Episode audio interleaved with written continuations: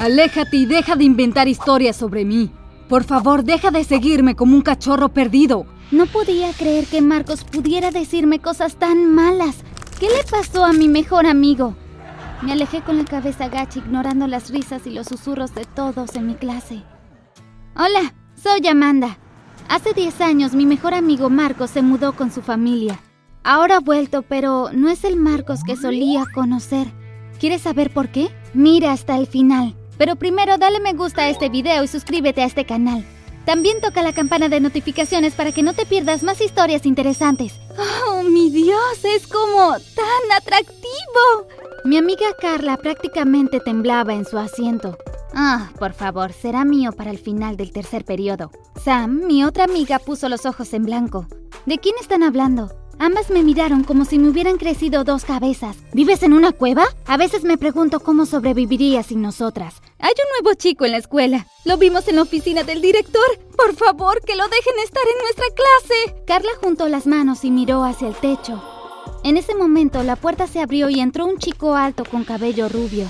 Dios mío, Dios mío, Dios mío. Respira, Carla. Me gustaría que le dieran la bienvenida a Marcos Greenwood. Se transfirió desde otro estado. Anunció Radish, el profesor de matemáticas. Yo conocí ese nombre. ¿Marcos? Oh, por Dios, ¿eres realmente tú? Todos me miraron. ¿Amanda? ¿Amanda la cerdita? Toda la clase se rió. Sí, pero ya no me dejo llamar así. Como puedes ver, no más coletas. Por supuesto. Vaya, mírate, te ves tan diferente ahora. Me sonrojé un poco. Carla y Sam nos miraban con la boca abierta. Marcos, por favor, siéntese. Se pondrán al día más tarde. Tomó el único asiento disponible frente a mí. No presté atención al señor Radish durante el resto de la clase. ¡Empieza a hablar, cerdita! La clase de matemáticas terminó. Carla, Sam y yo nos quedamos afuera esperando a que Marcos terminara de hablar con el señor Radish. No me llames así. Marcos y yo crecimos juntos, pero él se mudó hace 10 años. ¿A dónde se mudó? ¿Al cielo? Porque deben haber perdido a un ángel. Yo no soy un ángel. Marcos se rió cuando se unió a nosotras. Oh, Dios. Lo siento mucho. Mis amigas pueden ser molestas. Sam puso los ojos en blanco y fingió no darse cuenta de que Marcos estaba junto a ella. Después de unos incómodos minutos de Carla presentándose a Marcos, él y yo nos disculpamos y nos fuimos. Entonces, Carla. Estoy tan avergonzada en este momento. No siempre es así, lo prometo. De hecho, me gustó su energía. No dejes que te escuche decir eso. Te declarará su novio. Dices eso como si fuera algo malo. Ambos nos reímos ahora. Depende de si les gusta usar calcetines del mismo color con ella y dibujar corazones en sus cuadernos. Marcos se encogió de hombros. Ya me lo imaginaba. Es tan bueno verte de nuevo. ¿Cómo has estado? ¿Cómo está tu mamá? Durante los siguientes días, Marcos y yo pasamos mucho tiempo juntos. Lo invité a cenar y lo pasamos muy bien recordando los buenos tiempos. ¿Recuerdas cuando nos escapamos y chocaste tu bicicleta junto al puente Wickery? Él pareció confundido por un minuto, pero luego sonrió. Para ser honesto, no recuerdo mucho de ese entonces. Es parte de la razón por la que decidí regresar. No quería olvidar este lugar por completo, ni a ti. Eso es tan dulce. Nos alegra tenerte de vuelta. Gracias, señora Anderson. Después de la cena salimos a caminar. Vamos, tienes que recordar esa noche. Te lastimaste tanto la rodilla que terminaste en el hospital. Tenías una cicatriz enorme aquí mismo, ¿ves? Miré su rodilla y me sorprendió ver que la cicatriz ya no estaba allí. Estás mirándolo. Más como babeando. No lo estoy.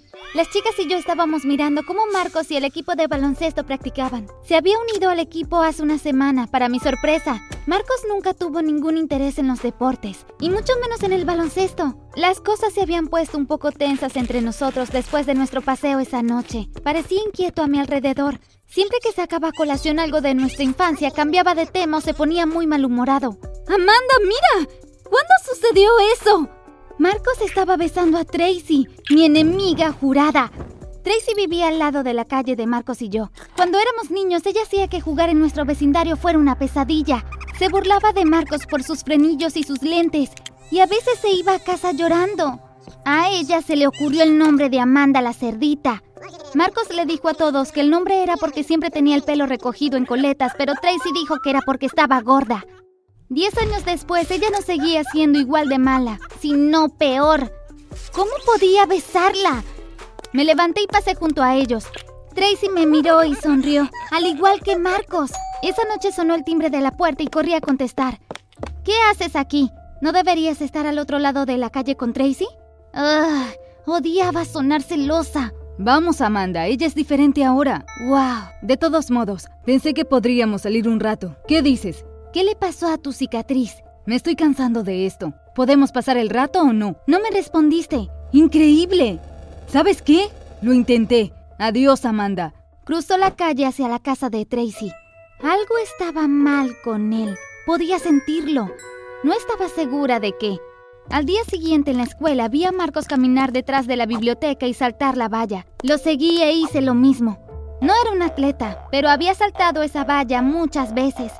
Al principio pensé que se iba a casa, pero a unos cientos de metros de su cuadra se metió en un camino de tierra desierto. La única propiedad a lo largo de la carretera era una fábrica abandonada. Cuando llegó a la puerta de la fábrica se detuvo.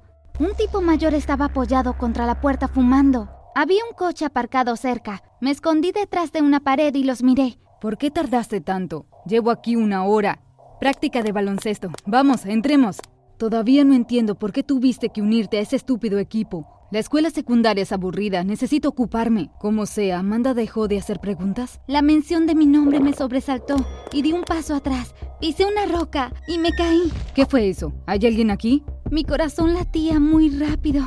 Vamos, Juan, sigamos. Escuché que las puertas del auto se abrían y luego se cerraban. Miré a la vuelta de la esquina y vi a Marcos y Juan desaparecer en algunos edificios. Llevaban dos bolsas de lona.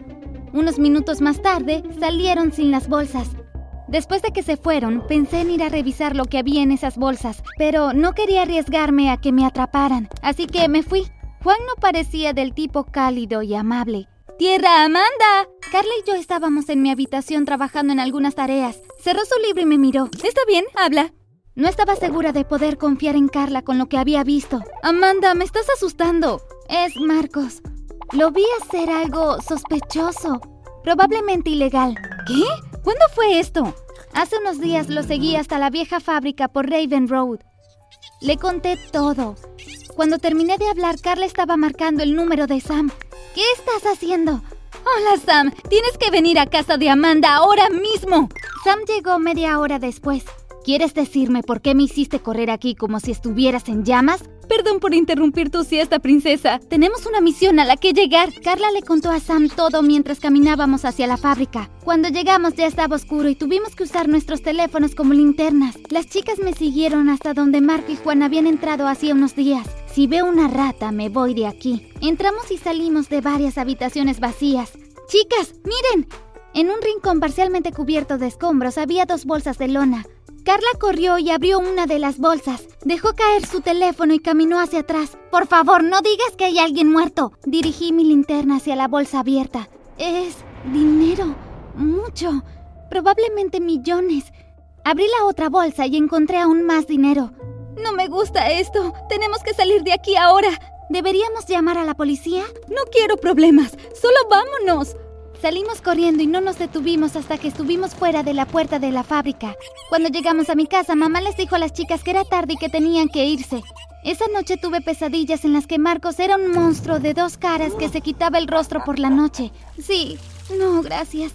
A la mañana siguiente le conté todo a mamá. Tenemos que llamar a la policía ahora. Deberías habérmelo dicho anoche. Media hora después, un oficial de policía llamó a nuestro timbre y nos pidió que lo siguiéramos. Llegamos a la fábrica unos minutos después. Los llevé a la habitación con el dinero, solo que cuando llegamos estaba vacía. El dinero se había ido. ¿Estás segura de que aquí es donde estaba? Tal vez estaba mintiendo. Ya sabe cómo son los niños hoy en día. Conocí esa voz. Me volví y la sangre desapareció de mi rostro. Juan estaba parado justo detrás de mi mamá. Llevaba uniforme de policía. Yo... yo... Pero te vi. Tú y Marcos pusieron el dinero aquí hace unos días. ¿Eres un oficial de policía? Este es el oficial Callahan. Lo transfirieron a nuestra estación hace unas semanas. ¿De qué lo acusa? Él estuvo aquí antes. Él y mi amigo... Ah, vecino Marcos. Tomaron el dinero de un auto y lo llevaron aquí. Amanda, es suficiente. Vámonos ahora. Lamentamos haber perdido su tiempo. Me aseguraré de que Amanda nunca vuelva a hacer esto. Pero mamá, tienes que creerme, lo vi. Suficiente. No permitiré que hagas acusaciones falsas sobre mí. Eres una chica perturbada. Salí corriendo en lágrimas. ¿Qué diablos estaba pasando? Al día siguiente en la escuela supe que tenía que hablar con Marcos. Estaba segura de lo que había visto y quería saber qué estaba pasando. Marcos, ¿podemos hablar? Aléjate y deja de inventar historias sobre mí. Por favor, deja de seguirme como un cachorro perdido. No podía creer que Marcos pudiera decirme cosas tan malas. ¿Qué le pasó a mi mejor amigo? Me alejé con la cabeza gacha ignorando las risas y los susurros de todos en mi clase. Falté a la escuela al día siguiente. Carla y Sam llamaron pero no contesté. Mamá estaba tan enojada conmigo que pensé que me castigaría de por vida. Eso estaría bien para mí porque nunca volvería a salir de todos modos.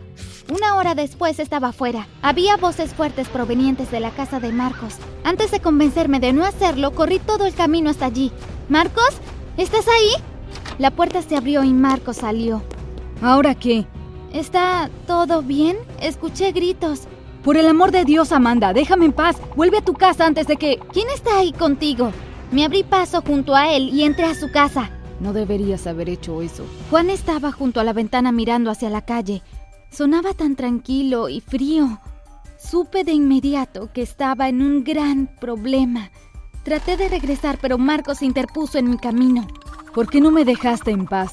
No sé cómo Marcos fue amigo tuyo. Eres muy molesta. Lo sabía. ¿Quién eres tú? Ambos rieron. Ella nunca se detiene, ¿verdad? No tienes idea. Voy a llamar a la policía. Cuando saqué mi teléfono, el falso Marcos se abalanzó sobre mí. ¡Aléjate de mí! ¡Que alguien me ayude!